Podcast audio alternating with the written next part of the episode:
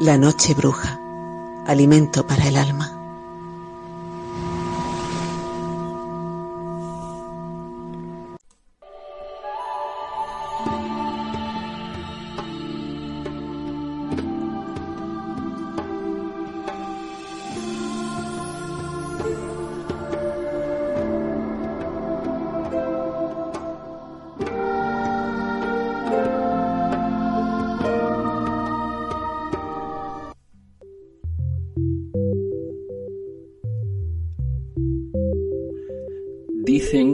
Solo de lo perdido canta el hombre, que solo de lo que ya no tiene se acuerda.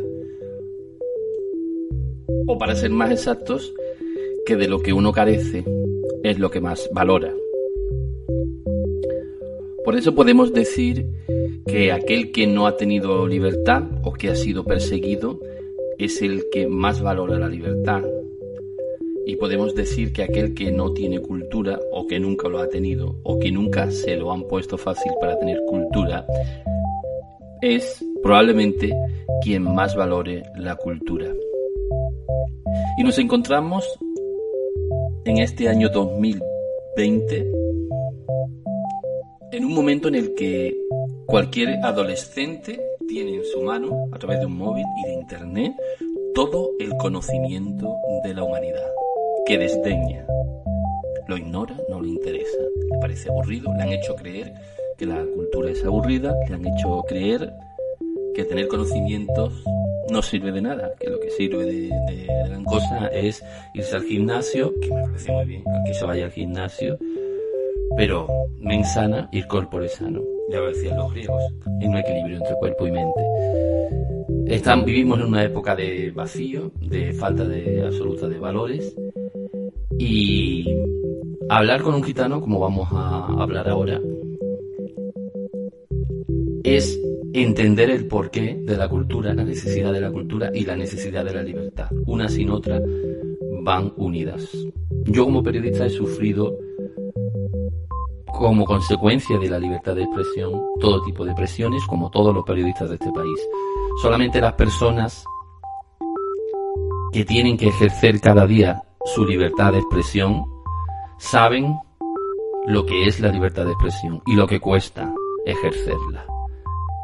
Y solamente aquella persona que ha sufrido en sus carnes, en la de sus ancestros, la persecución, sabe lo que es la libertad o sabe apreciarla. Y la libertad hoy en día no solo es poder hacer lo que quieras con tu vida, sino también con tu mente, poder pensar lo que quieras, que nadie te trate de comer la cabeza. Cuestiónalo todo y averigua la verdad por tus propios medios. Es la gran receta. Cuestiónalo todo, lee cuanto puedas y no te dejes manipular por nada ni por nadie. Y eso es la libertad. Y ese es el mayor legado que le podemos dejar a las futuras generaciones, que las personas que vengan después no tengan que ser manipulados por nadie ni por nada.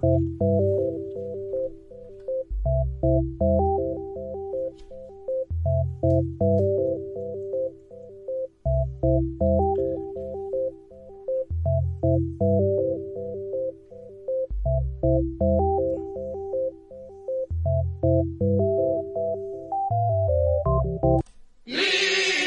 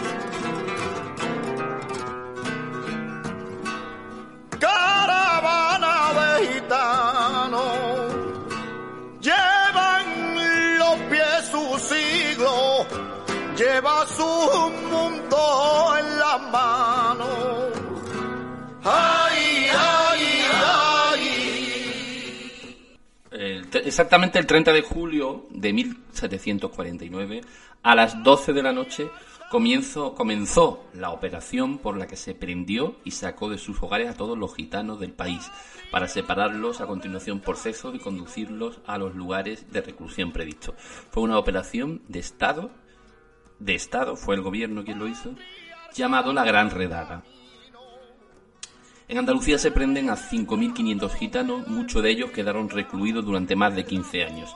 El plan era separar a los hombres y a las mujeres para que no tuvieran hijos y se extinguiera la raza. Los gitanos llegaron a España, como sabemos, hacia 1425 desde la India, haciéndose pasar por condes de Egipto Menor. Y de ahí viene egiptano o gitano, de Egipto. Pensando que eran peregrinos, las autoridades los dejan entrar y se establecen en toda España, para luego, poco a poco, pasar a endurecerse las leyes hasta esta solución final que pretendió ser la orden de encarcelar a todos los gitanos en 1749. Los reyes católicos comienzan a perseguirlo con la pragmática de Medina, dictada en 1499.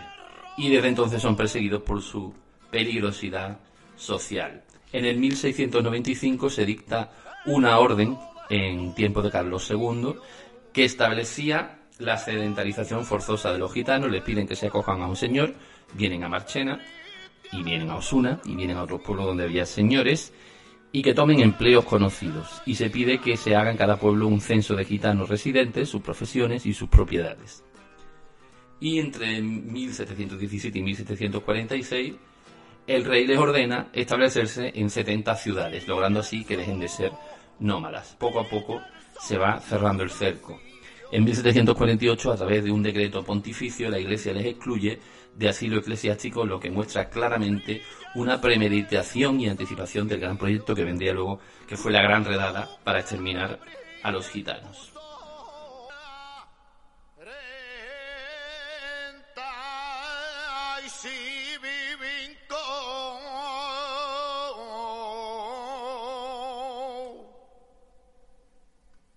No lo que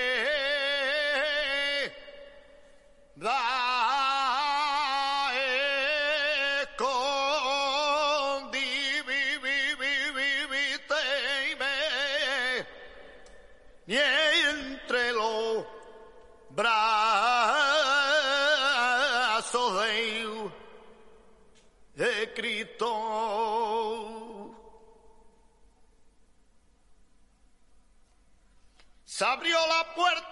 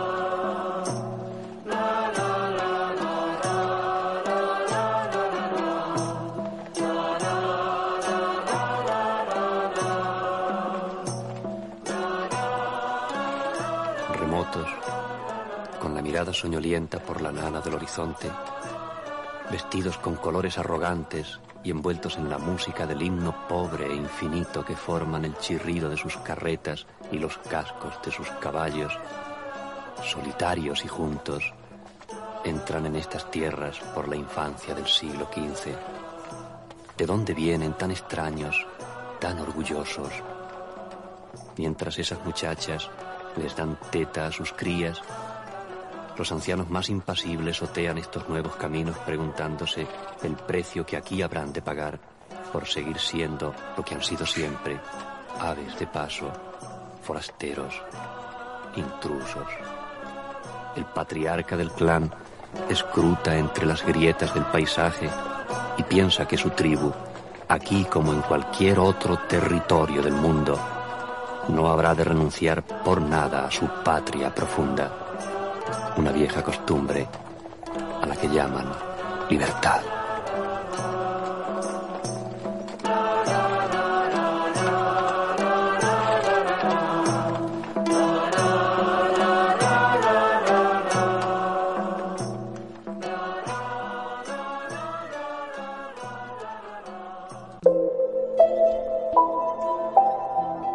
La Noche Bruja, el magazine radiofónico de revista Saber Más. Bueno, pues en el programa de hoy vamos a hablar un poco de cómo se gestiona, cómo se programa, cómo se diseñan actividades culturales en plena pandemia, porque realmente si ya no era fácil antes eh, de la epidemia, eh, de la pandemia, realizar programaciones de actividades culturales, ahora mucho menos, porque tenemos un montón de incertidumbres en torno a la actividad cultural. Pero las personas que necesitamos la cultura, que entendemos, no ya, no ya solamente que la cultura forma parte de nuestra identidad, sino que también es una forma de vivir de muchas personas, entienden que la cultura tiene que seguir adelante.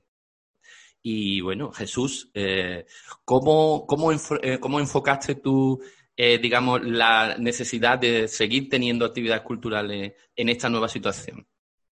Buenas noches, José. Pues la verdad que la enfocamos desde una perspectiva donde la seguridad de los espectadores era primordial, de hecho se cumplen todos los requisitos que se tienen que cumplir. Aquí cuando viene un espectador se le cuida y se le mima desde que pone el primer pie dentro de la Casa de la Cultura, pero también había que enfocarlo desde el punto de vista de que la cultura, eh, además, como tú bien has dicho, de ser parte de nuestra identidad, de nuestra forma de ser, de nuestra forma de vivir, pues es el sustento de muchas familias ya no solo de los artistas, sino también de personas que se dedican al tema de la producción, equipos de sonido, etcétera, etcétera.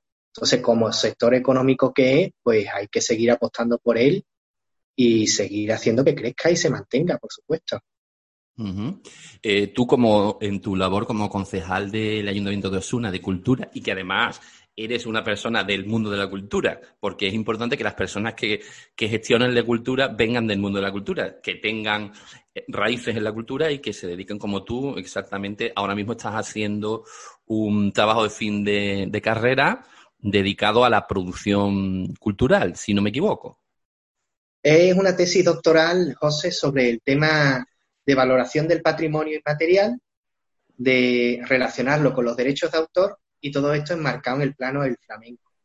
No sé si conocen el tema del caso de Camarón de la Isla, que, en su día, pues cuando perdió la vida, se dio cuenta de que no tenía derechos de autor sobre las obras que había, en las que había participado, y se dio cuenta de que tanto sus derechos como el nivel de royalties que tenía era mucho menor del que podía haber recibido si se hubiera inscrito como autor en su día.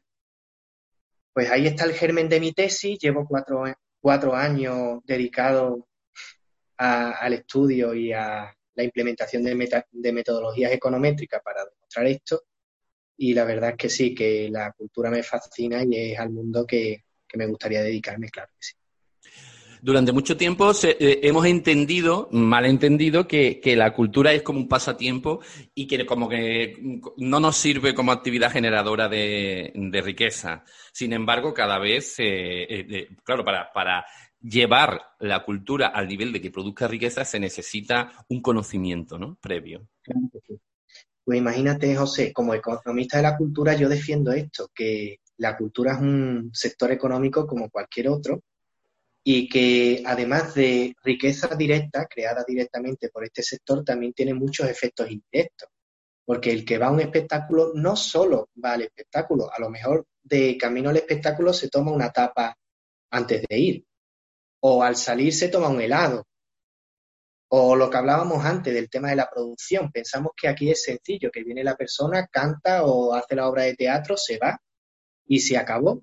Y no es así, hay muchos empleos indirectos en, este aspecto. Ya hablamos de, de los equipos de sonido, luces, programación, etcétera, etcétera. Hay muchos empleos que dependen directamente de este sector y que tiene que seguir funcionando. Tiene que seguir funcionando, ya te digo, cumpliendo todas las medidas, mimando muchísimo al espectador y espectadora, con seguridad, pero siempre hacia adelante. Claro, porque digamos que existe eh, una primera lectura, mm, digamos, rápida, en donde se dice, bueno, pues ah, se acaba con todo, eh, dejamos de organizar la actividad y ya no hay problema. Pero digamos que esto sería una respuesta a lo mejor provocada por una urgencia, por una necesidad del tema sanitario o por un miedo o por una incertidumbre. Pero a largo plazo esta situación no se puede mantener mucho tiempo, porque entonces supondría la muerte de, nuestra industria cultural, que ya es bastante escasa, imagínate como para seguirla dándole la puntilla. ¿no? Exactamente, la estrategia que se ha seguido en el ayuntamiento, pues es cierto que hubo un primer momento que, esta pandemia pues golpeó duro, golpeó duro y había que, darle al pause y no al stop de, la actividad cultural, había que pausar, eh, coger aire, ver la estrategia que se seguía mm, y verlo todo con perspectiva, porque sin conocer cómo iba a funcionar todo esto, sin saber las medidas que teníamos que tomar en cuenta, pues era un poco kamikaze seguir de golpe, seguir con la normalidad. De hecho, no se podía por decreto, ¿no? Pero una vez que ya conocemos cómo tenemos que prevenir eh, el virus, las medidas que tenemos que tomar, Aquí, José, estás invitado, tanto tú como toda la persona que quiera, venir a cualquiera de los espectáculos que organizamos en, en Cultura en Osuna y verá desde que pones el primer pie en la puerta hay una persona que te está tomando la temperatura, donde tienes la alfombra desinfectante, lo primero que tiene es gel hidroalcohólico para tú limpiarte. Desde el principio se obligó a todo el mundo a utilizar la mascarilla y después en el patio, pues la silla, el aforo como es natural está reducido, está a una distancia prudencial, durante todo el espectáculo tienes que llevar tu mascarilla puesta es verdad que no es lo más cómodo, pero a todos se acostumbra uno si ama la cultura, ¿no? Hombre, yo prefiero ir, aunque sea con mascarilla, que no ir, porque no haya ninguna actividad. Yo, por lo menos, como persona amante de la cultura, necesito la cultura como el comer. Es decir, no es una metáfora, es que lo, La semana pasada, sin ir más lejos, pues tuvimos el encuentro de voces de Osuna y eran cinco personas en cada una de las sesiones y cada una tenía su micrófono. Es verdad que, tenemos que acostumbrarnos a esto, tener en cuenta todos estos detalles, pero aquí la suerte que tenemos en el Ayuntamiento de Osuna es que tenemos un equipo en cultura que, tiene las cosas muy claras, que sabe y valora la cultura y además tiene muchísima experiencia. Entonces, podemos confiar en, en el ayuntamiento y cómo está organizando la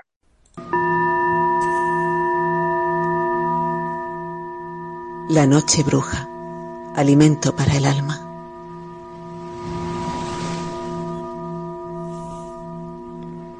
de verdad se están haciendo con mucho mimo y con mucho tiento.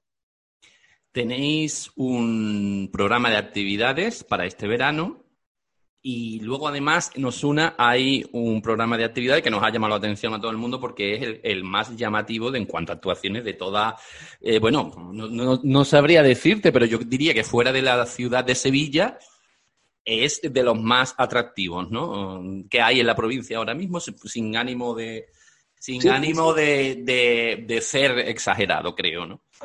Para mí, José, es el más atractivo de España, porque está en Osuna, vienen gente muy importante como ha sido Estrella Morente o, Pasión Vega, humoristas como Manu Sánchez, ayer vino José Manuel Soto también, pero quedan por venir también estrenando espectáculos María Terremoto y la María Chambao. Son seis espectáculos que, están a, una gran altura que no podemos perder de vista de que está eh, en Osuna y, tenemos la suerte de, poderlo disfrutar aquí. Como siempre digo, eh, la gestión cultural mm, pues es muy importante que el sector público apueste por la cultura. De hecho, aquí tenemos la programación de verano nuestra del ayuntamiento, pero también el ayuntamiento apoya la iniciativa mm, privada en la cultura. De hecho, estamos colaborando tanto con las noches en velas del Coto, con esta programación excelente que te, que te he contado, como puede ser el 1 de agosto con la primera corrida de toros de toda Andalucía, con figuras del toreo como eh, Ventura o Enrique Ponce y, Javier Conde. Entonces aquí es cierto que estamos haciendo una apuesta clara y, decidida por, por la cultura y ya te digo, también contamos con empresarios valientes que, que apuestan por ella. Eh, has mencionado los dos programas que hay actualmente culturales, el del ayuntamiento y el del Coto Las Canteras, que es un auditorio natural, que por si alguien no lo conoce, yo soy un enamorado de ese sitio desde que llegué a Osuna hace 30 años. Eh, y todo, todo en la zona de las canteras, no solamente la cantera en sí, sino los alrededores, la ermita, que creo que se llama el Calvario, que está por encima. Todo ese entorno es un sitio muy bonito y que me merece mucho la pena y que me alegro mucho que se haya puesto en valor porque realmente hay pocos en, así, ¿no? Entonces, em, cuéntame cómo es el programa vuestro, en qué consiste, qué actividades tiene, que además hay grupos de marchena que van a actuar ahí dentro de ese programa. Pues el programa este año de verano, José, está muy centrado en la música y en los artistas locales. Es cierto que este año tiene que ser un año de apoyar a la cultura local. Cada municipio lo hará de la forma que considere. Nosotros hemos apostado por los artistas nuestros y además vienen también complementados con, las aportaciones que nos hace Diputación, que como tú bien has dicho, viene la Villas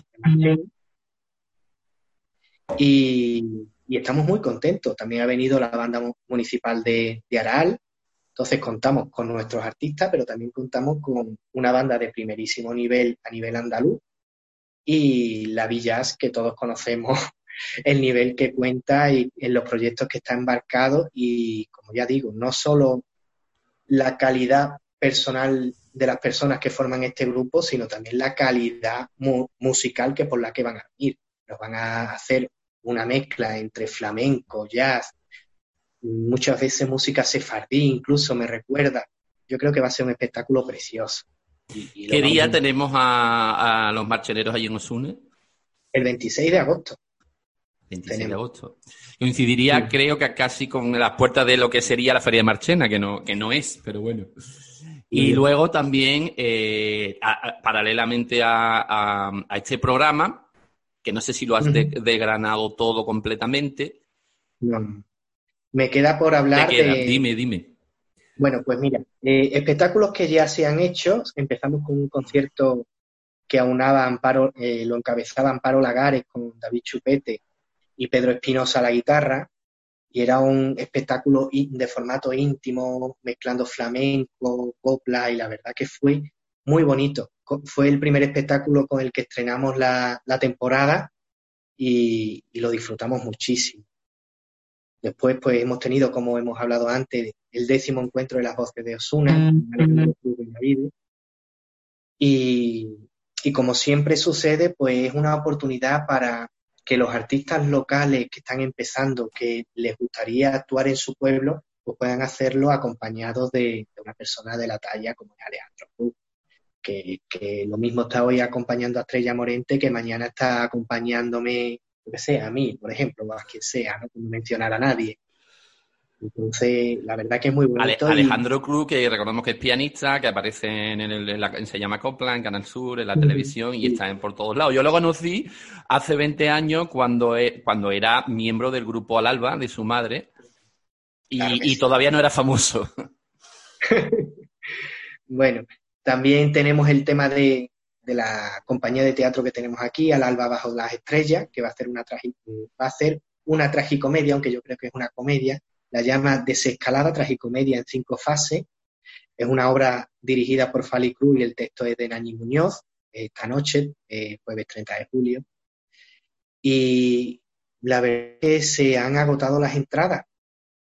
No, no tenemos cabida para más. El aforo se ha, se ha, se ha cumplido rápido y creo que va a ser un, momento de muchas risas que se va a intentar parodiar un poco esta situación que hemos vivido, siempre, por supuesto, dentro del respeto, pero creo que vamos a echar un rato divertido.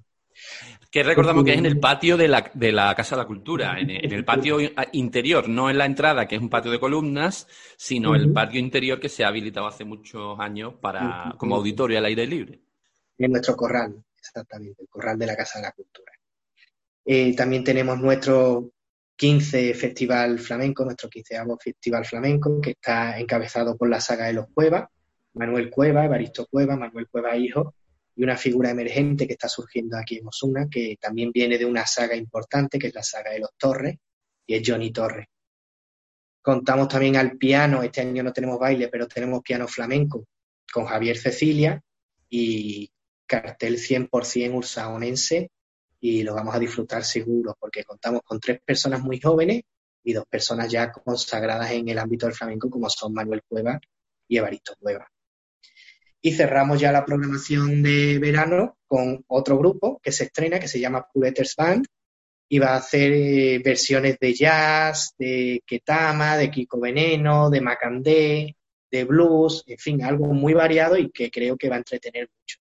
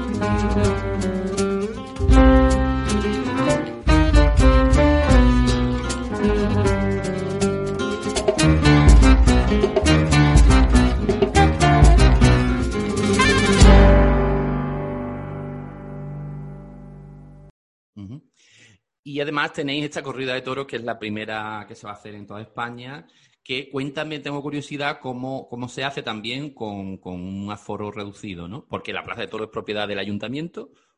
Exactamente. Pues como decimos, eh, la corrida de toros la organiza un empresario y está, como siempre, con la colaboración del ayuntamiento. Esto es una gestión que ha llevado directamente la Delegación de Festejos de, del Ayuntamiento de Osuna, no la ha llevado la Delegación de Cultura. Y lo cierto es que el aforo se ha limitado, se ha obligado al uso de mascarilla y ya estamos ultimando detalles para que quede todo claro cuando llegue allí el personal, pues que se sienta seguro, que se sienta en casa y que vaya a disfrutar, que no tenga ninguna preocupación.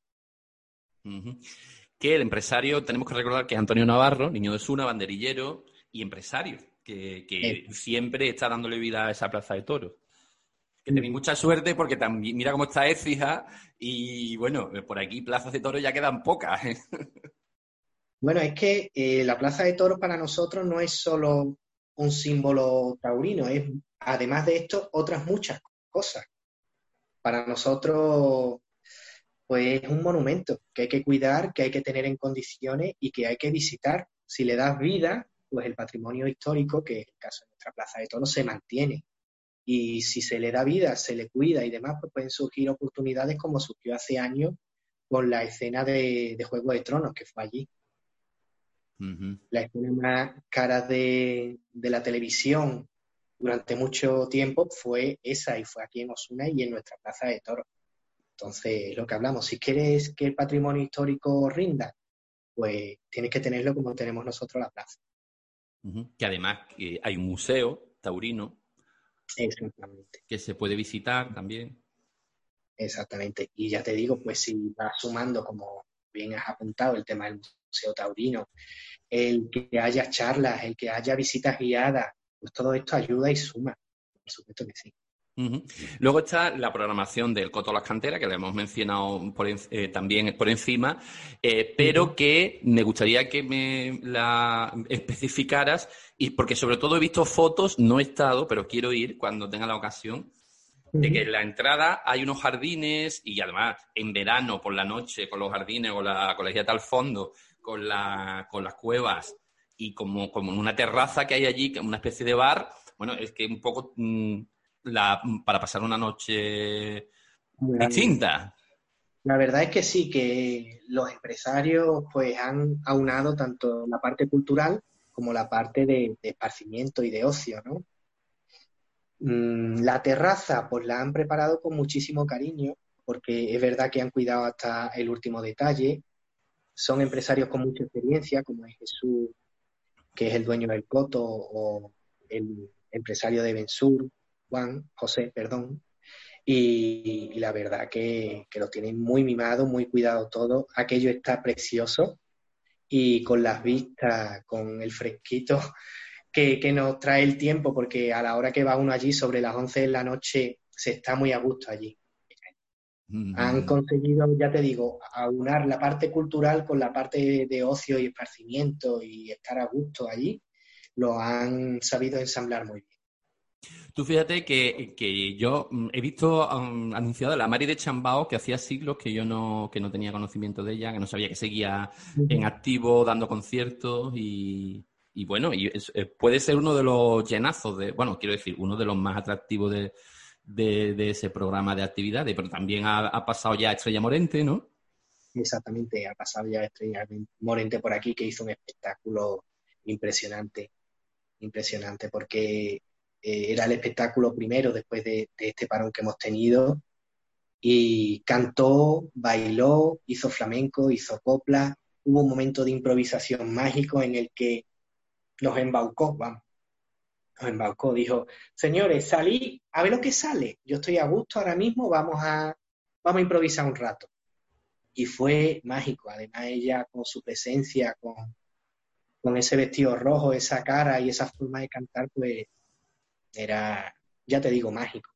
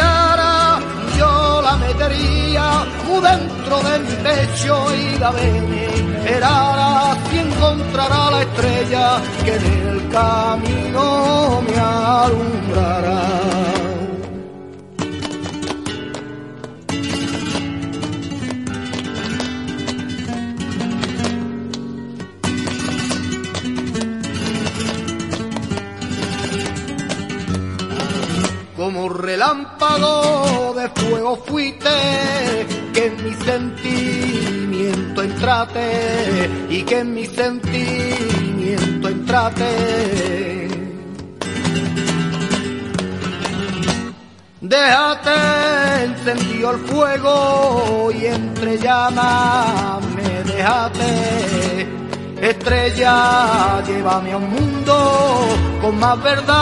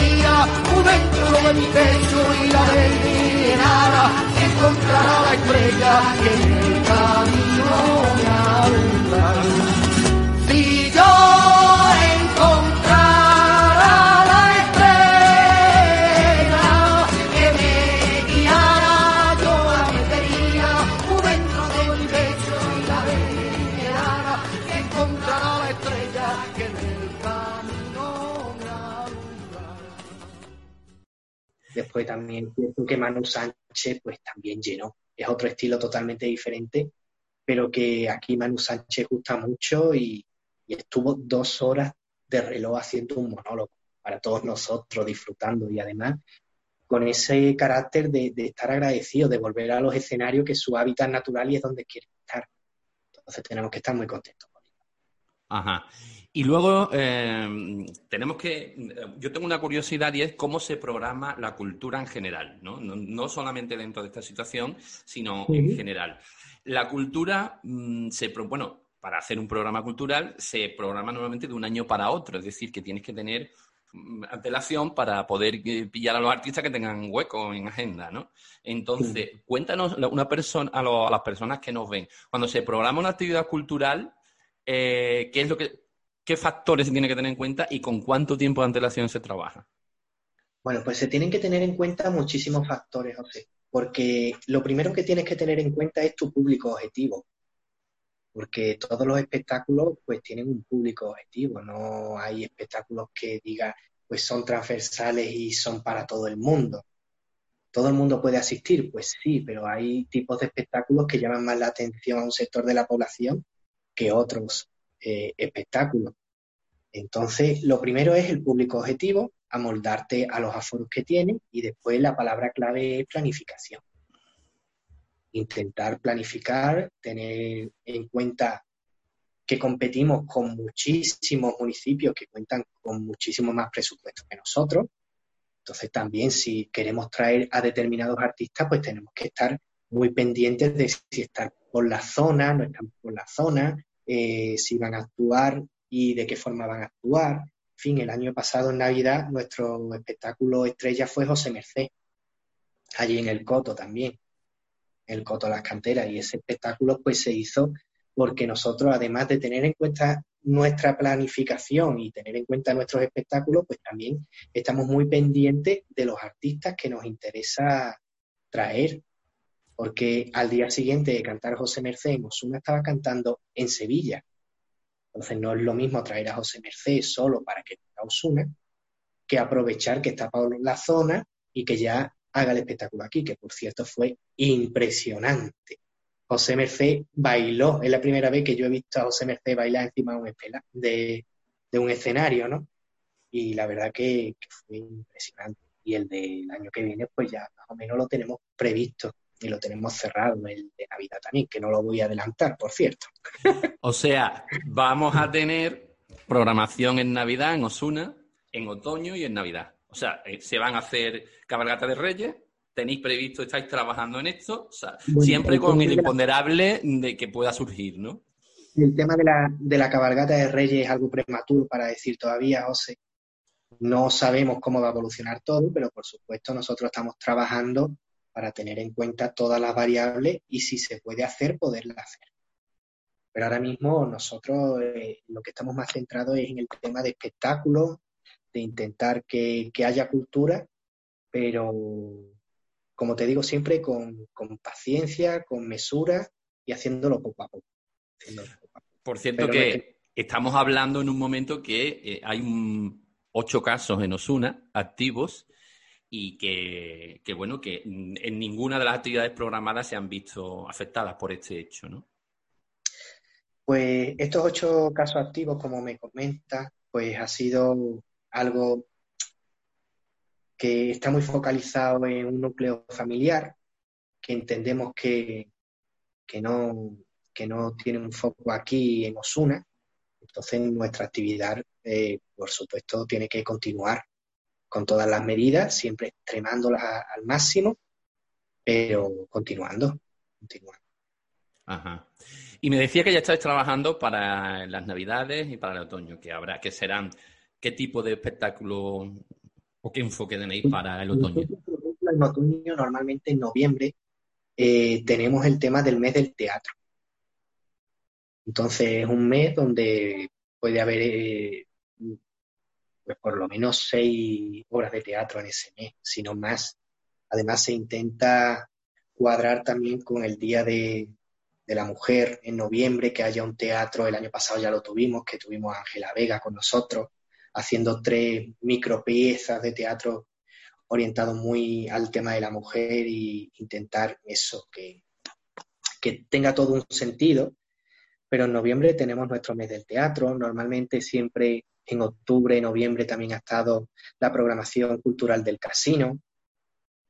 El conservatorio también el Conservatorio Profesional de Música también tiene su espacio con espectáculos que hace también el casino. En Navidad también hace espectáculos la iglesia de San Agustín.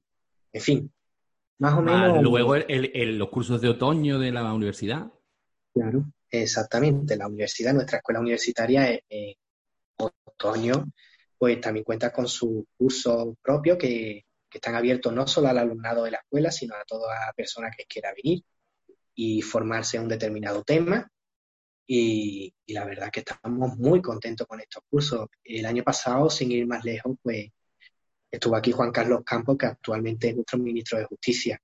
Con eso podemos decir la altura del profesorado que viene. A, que, es, que, es, de Osuna, por si no, porque mucha, pues mucha gente no lo conoce. Sí. Pues, eh, bueno, pues una pregunta. la programación cultural, ¿la programa, digamos, eh, la programas tú como responsable máximo del área de cultura o la programan los técnicos? ¿O hay un trabajo conjunto?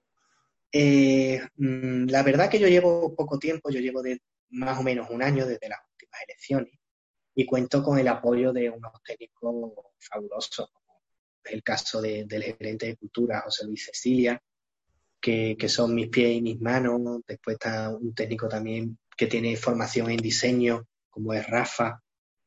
Y por supuesto también el apoyo de, Rosario Andújar, nuestra alcaldesa, que ha confiado en mí para llevar esta, esta delegación, que es muy bonita, pero también muy difícil a la vez.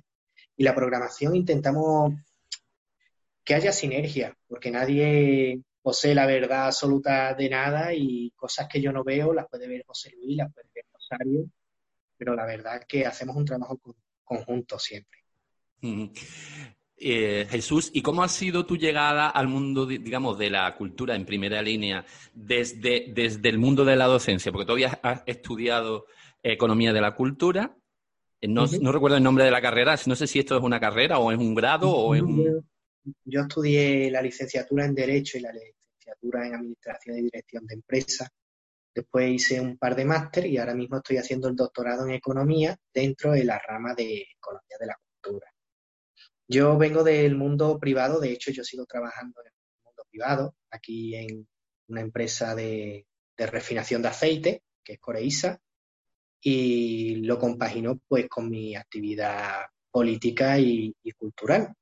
Y, la verdad que, que, ha sido una grata sorpresa porque es un mundo donde se trabaja mucho, donde hay que hacer muchos sacrificios, pero también donde se ven los frutos.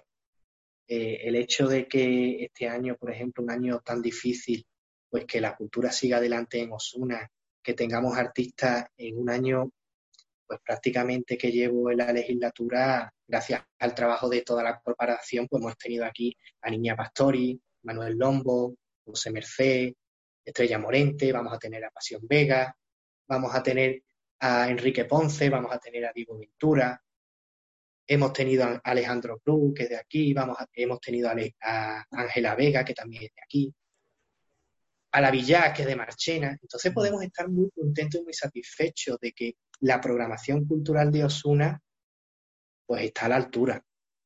Entonces, como te digo, es un mundo que es muy difícil, que, que cuesta trabajo empezar, pero que a la vez es agradecido porque ves los frutos y cuando echas la vista atrás dices tú, es que están viniendo espectáculos de primer nivel, gracias a todos.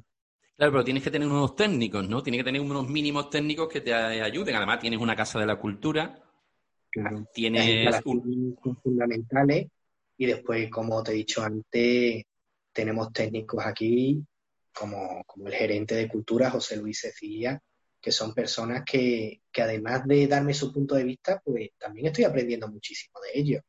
Porque aunque yo conozca la parte teórica de la cultura, la parte económica, la parte econométrica, etcétera, yo la parte de producción no la conocía. Y ahora sí, la estoy empezando a conocer y quien me está formando es él. Hay que dejar a, a las personas que saben hacer su trabajo, hay que dejarlas trabajar. No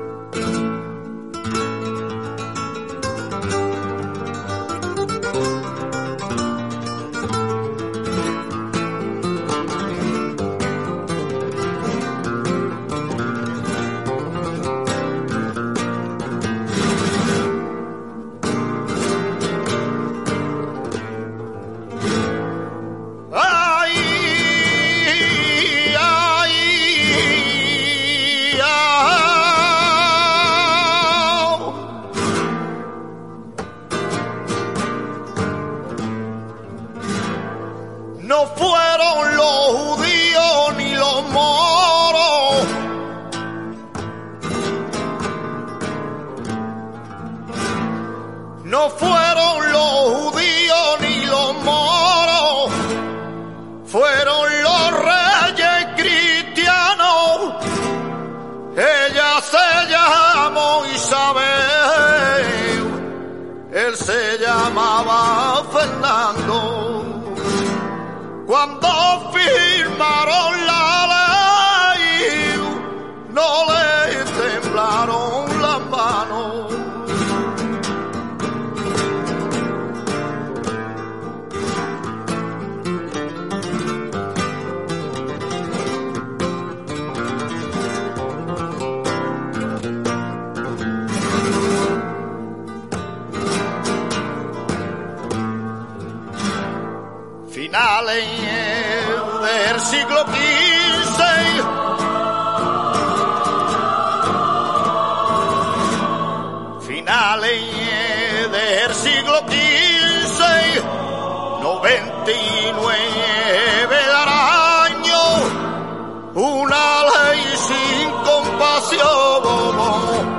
nace en Medina del Campo una ley sin compasión nace en Medina del Campo. Cuando firmó, firmó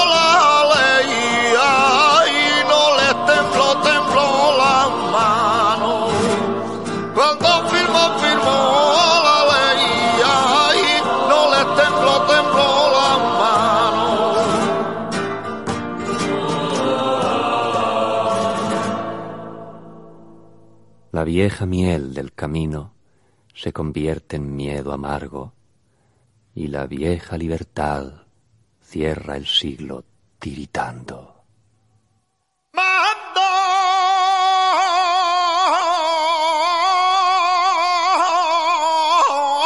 mando, mando que en 60 días a partir de hoy contado abandonen los caminos y dejen de ser gitanos.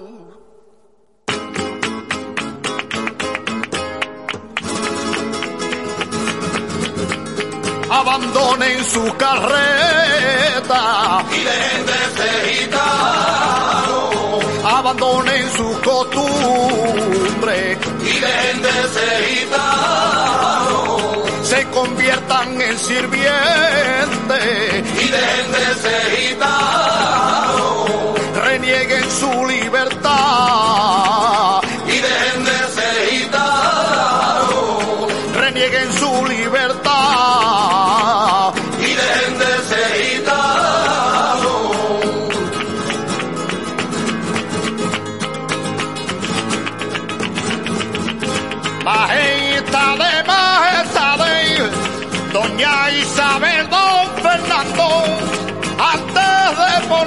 poner la firma, pensarlo, por Dios, pensarlo.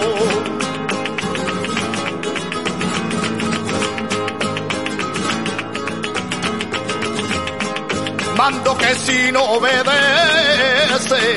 se le den cien latigazos y con sangre en la espalda del reino se han desterrado y por la segunda vez con cuchillos afilados que le corten las orejas vuelvan otra vez a ser desterrados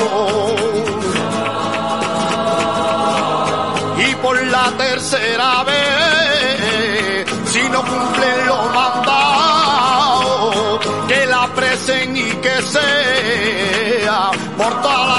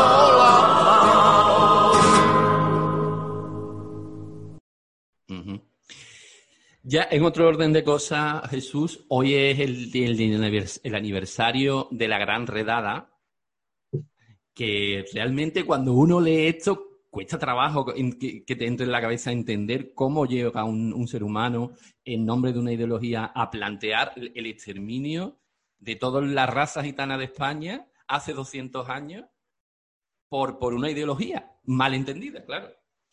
Exactamente. Y lo que más me duele es que haya todavía calles que se llamen el Marqués de la Ensenada. Marqués de la Ensenada. Que fue el que la dirigió, ¿no? Como hablábamos ayer, eh, José, yo soy gitano, yo soy defensor de, de esta etnia tan importante en España y desde mi punto de vista en el mundo. Somos una etnia muy numerosa que ha aportado muchísimo no solo a la cultura Como hablábamos ayer, el flamenco, pues no es solo de los gitanos, pero por supuesto que tiene el componente gitano, como lo tiene el jazz manouche en Francia y en los Países Bajos, ¿no? Entonces, que en su día se intentara exterminar a la etnia gitana solamente por la ideología, por pensar que se es un ser superior, pues a mí, lo voy a decir con todas las letras, me repugna. Me repugna y lo vuelvo a repetir, me repugna. Sí, además que todo esto se hizo en el siglo de las luces y en nombre de, de, la ilustración, que era como algo que pretendía racionalizar los recursos y todo lo, eh, y todo lo, digamos, en ese momento se consideraba que la raza gitana no aportaba nada al, al, país y que era un peligro, por lo tanto había que exterminarla. Eso es lo, lo realmente... también hubo momentos en el que además de exterminar matar a, gitanos y gitanas, pues se separaba por sexos. Las mujeres por un sitio, los hombres por otro, para que no pudieran procrear. O el tema de, yo he tenido la suerte de viajar bastante y he estado con gitanos de, toda Europa y teníamos que explicar por qué nosotros no hablamos el romanés. Y la verdad que yo en ese momento pues sentía un poco de vergüenza porque es cierto que países como Serbia, Montenegro, Ucrania, Rumanía, pues el racismo hacia los gitanos es muy fuerte hoy día todavía. Pero ellos mantienen nuestro idioma intacto y nosotros no, mantenemos eh, nuestro calor. que además el caló es como un dialecto del romanés, donde las conjugaciones de los verbos se hacen como se hace en castellano, es una maravilla, y se está perdiendo.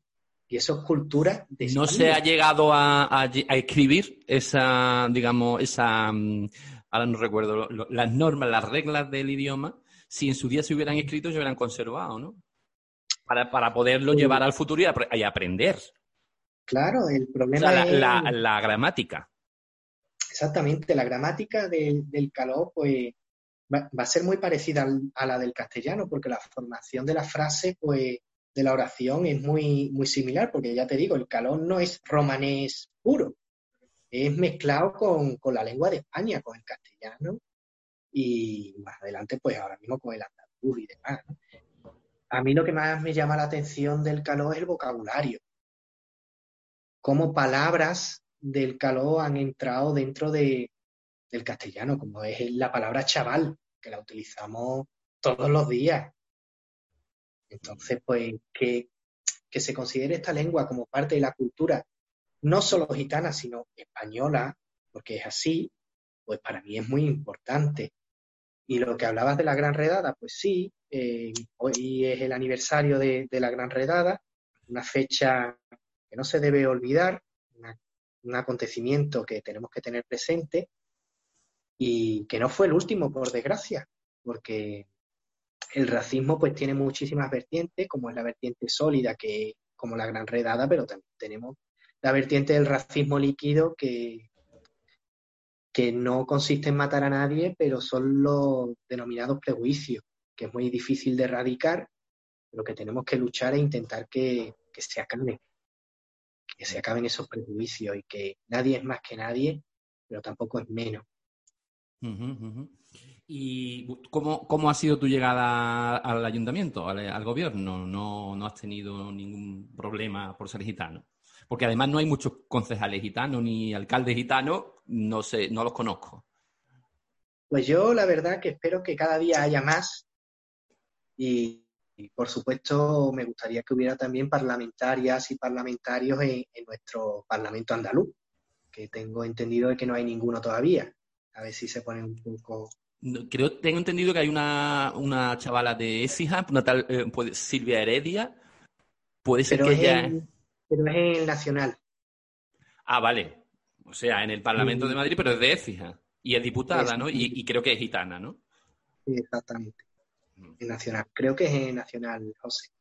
Y la verdad que para mí es muy importante que los gitanos tengamos participación, no solo en la política, en todos los ámbitos de la sociedad y para mí, la verdad, es, un orgullo pertenecer al grupo que pertenezco, porque me han acogido de una forma muy calurosa, muy, muy amable. Me están ayudando muchísimo a crecer, a enfocar las cosas, a, saber planificar, sobre todo, ya te digo, la, la, confianza que ha depositado en mí Rosario Andújar, pues para mí ha sido muy importante porque, ya te digo, yo defiendo la participación, en todos los aspectos de, los gitanos y el ámbito institucional, por supuesto, es muy importante.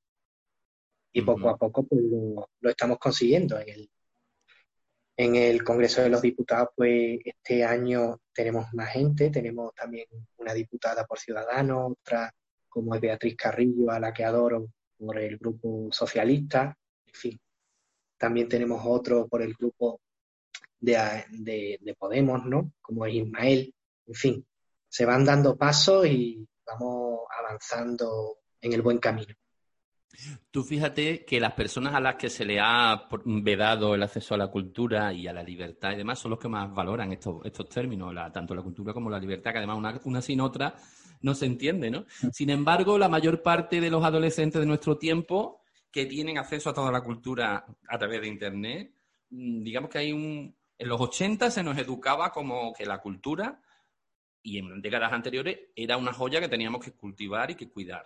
De hecho, a mí me lo inculcaron así y yo es que me gusta la cultura e intento hacerla atractiva y divertida porque disfruto con ella y si tú disfrutas con ella, hace a la gente disfrutar con ella. Sin embargo, hoy en día se considera algo aburrido, algo rollo, que lo guay es todo lo audiovisual, todo... ¿Cómo, cómo ves tú esto desde el punto de vista de, del día a día?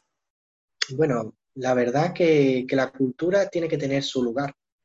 Y creo que ahora con, con este confinamiento que hemos sufrido, lo que nos ha mantenido la cabeza fría, el estar entretenidos, el estar enfocados, pues en muchos casos es la cultura.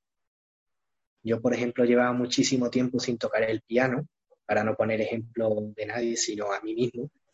Y yo he vuelto a tocar el piano en, en este confinamiento. Lo que me ha mantenido con la cabeza fría y me ha dado paz ha sido precisamente la cultura. Muchísima gente que habitualmente no leía, pues este confinamiento le ha servido para empezar a leer esos libros que teníamos en la mesilla de los a la mitad para terminarlo. Entonces, la cultura es algo fundamental. Aquí en Osuna, por ejemplo, ¿dónde podemos ver la apuesta más clara de la cultura desde la base? Pues en nuestro conservatorio. Es cierto que el conservatorio aquí es un pulmón cultural que tenemos, porque los niños desde que tienen ocho años pueden entrar en el grado elemental, pero es que además ahora nuestro conservatorio profesional pues también ofrece la oportunidad de que niños menores de ocho años ya vayan al aula de la música. Y además, todo esto puede estudiar los estudios profesionales aquí. Entonces es cierto que este alumnado pues valora la música clásica y la música en general de una forma más acentuada que esas personas que no han, no han tenido ese acercamiento hacia la música clásica o hacia el jazz, hacia otro tipo de música. Hmm. Y después, como todo, tú, como bien apuntabas, en los años 80 yo no he vivido esa época, pero tengo constancia de que la cultura se animó muchísimo. Pero hay que darle un valor a la cultura. Yo creo que quizá el error que hubo en aquellos entonces es que la cultura se daba de forma gratuita, total. Entonces, se ha creado una forma de pensar en la que la cultura debe ser gratuita. Y la cultura, lo que yo pienso es que debe ser accesible. Una cultura que llegue a todos una cultura que, que no tenga unos precios desorbitados, pero que siempre se respete un mínimo valor al trabajo de, esta persona, porque no deja de ser trabajo. Un trabajo con el que se ganan la vida, además. Mucho, bueno, muchos de ellos. Entonces, em, ¿y tú personalmente? Si no fuera así, el trabajo. Claro. Eh, tú personalmente, eh, bueno, además de realizar, realizas investigaciones. ¿Qué, ¿Cuáles son las investigaciones tuyas científicas que vienes realizando en los últimos tiempos? Pues este, llevo un par de años publicando en revistas como la Empirical Studies of the Art. Ahí se ha publicado un artículo en el que lo que se intenta es crear una metodología para valorar el patrimonio inmaterial. Y se ha puesto como ejemplo algo tan nuestro como es el flamenco. Entonces, esa es una de, de las investigaciones más importantes que hemos que he realizado.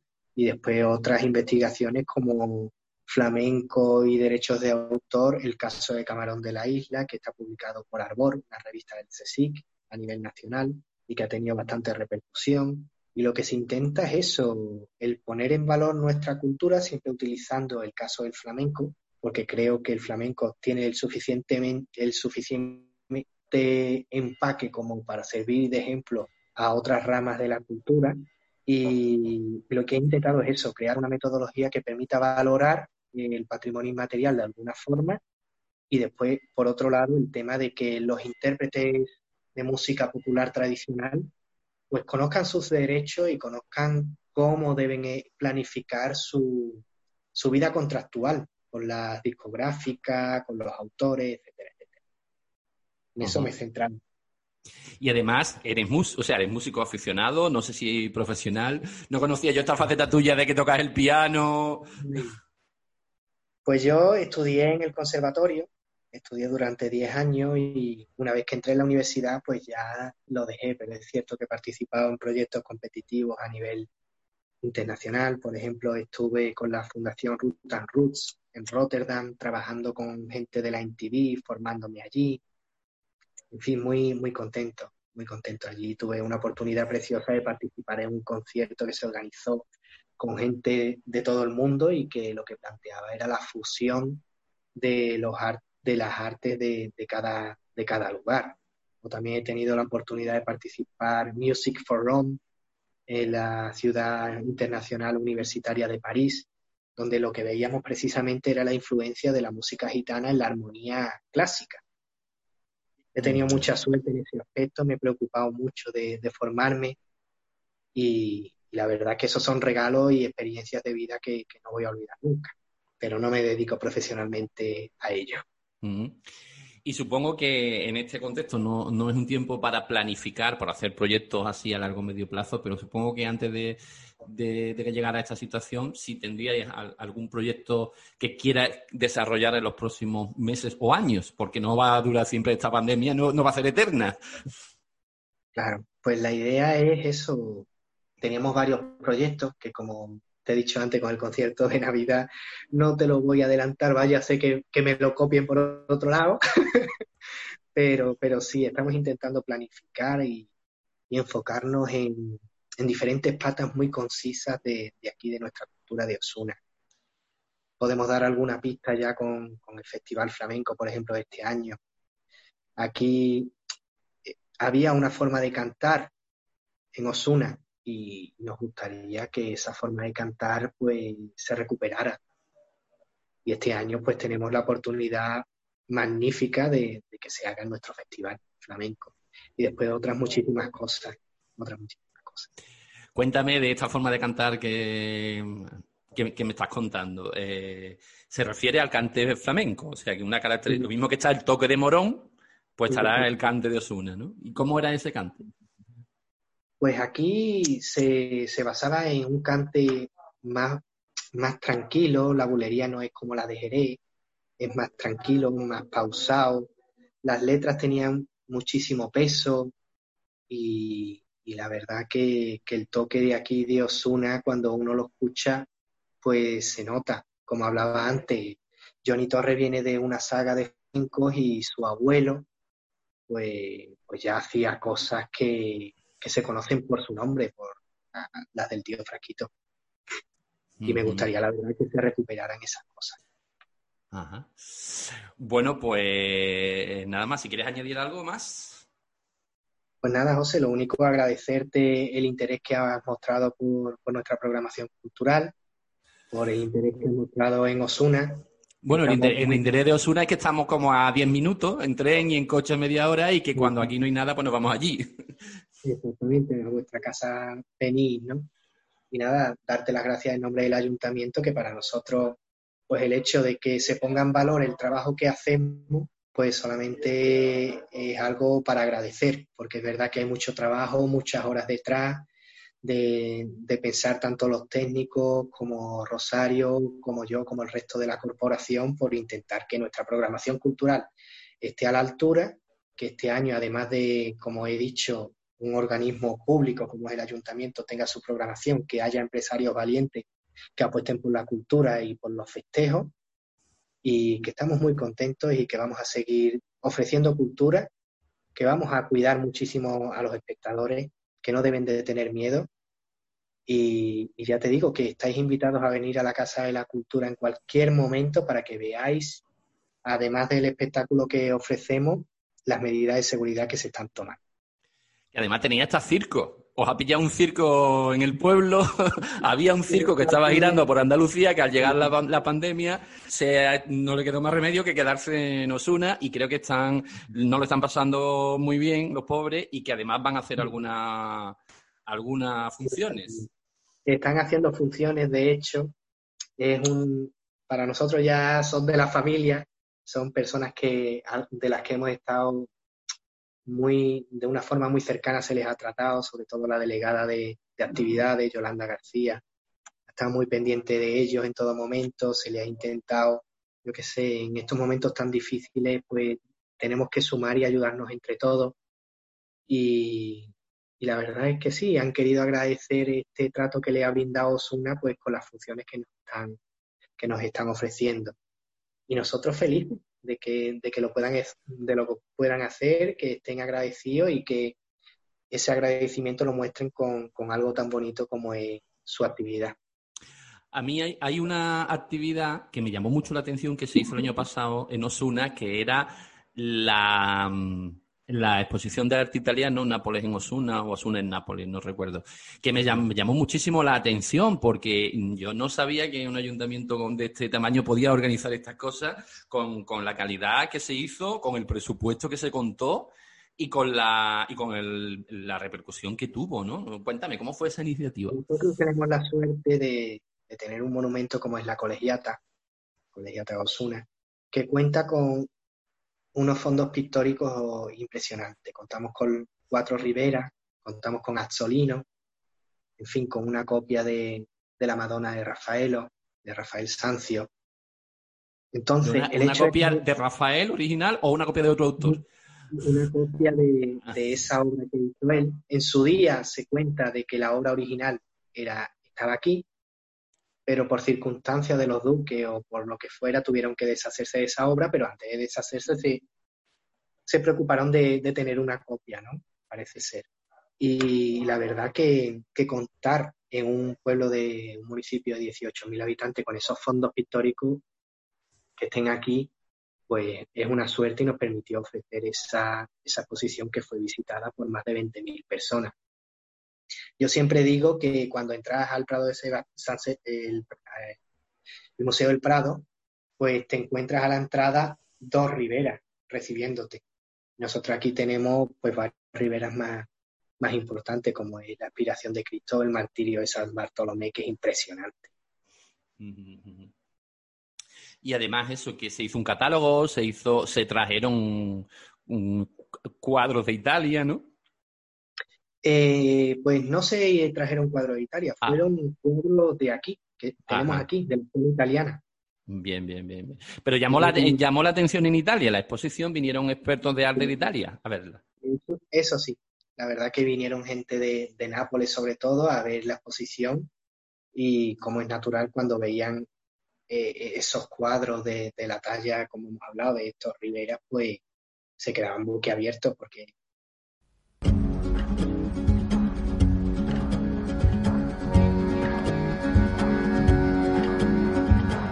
por cada muro un lamento. En Jerusalén, la dorada y mil vidas mal gastadas por cada mandamiento. Yo soy polvo de tu viento y aunque sangro de tu herida y cada piedra querida, guarda mi amor más profundo no hay una piedra en el mundo que valga lo que una vida. Yo soy un moro judío que vive con los cristianos. No sé qué Dios es el mío, ni cuáles son mis hermanos. No sé qué Dios es el mío cuáles son mis hermanos.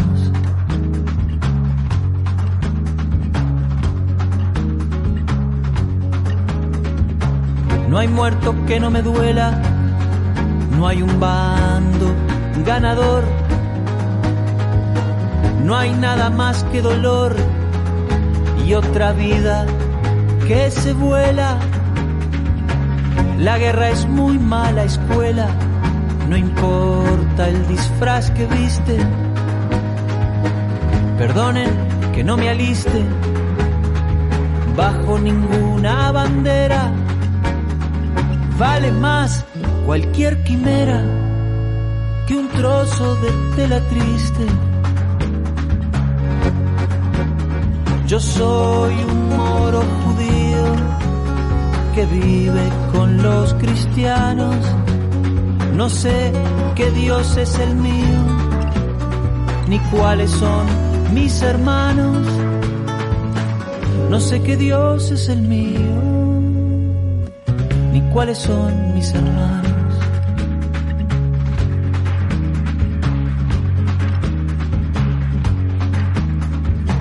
Y a nadie le di permiso para matar en mi nombre